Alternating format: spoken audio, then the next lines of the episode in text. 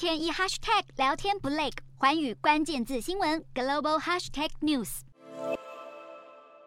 走下空军一号，美国总统拜登抵达德国慕尼黑，准备参加 G7 峰会。法国总统马克宏夫妇比他早一步抵达。东道主德国总理肖兹也已经搭乘直升机抵达会场。为期三天的 G7 峰会期间，拜登将首先在二十六号和德国总理肖兹会谈。七国领导人也预计将聚焦讨论乌俄战争、全球粮食危机等议题。峰会登场前夕，乌克兰总统泽伦斯基也再度和西方喊话，寻求更多军援。俄罗斯入侵乌克兰已经超过四个月，英国首相强生二十五号呼吁 G7 领袖不要因为经济放弃乌克兰，同时承诺将对乌克兰加码提供四点二九亿英镑（约一百五十六点三亿台币）的贷款担保。本次峰会也和往年一样，引来抗议声浪。超过四千名示威者二十五号走上街头抗议，要求七国领袖别再光说不练，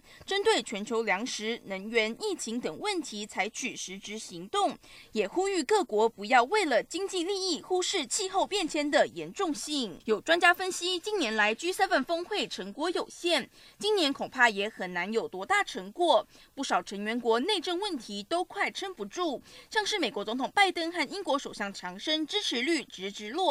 法国总统马克宏在国会失去多数优势，德国则面临严重的能源危机。不过，德国总理肖兹依旧抱着雄心壮志，提议仿效二战后欧洲重现的马歇尔计划来讨论乌克兰重建，是否能有所成果，全球都睁大眼睛在看。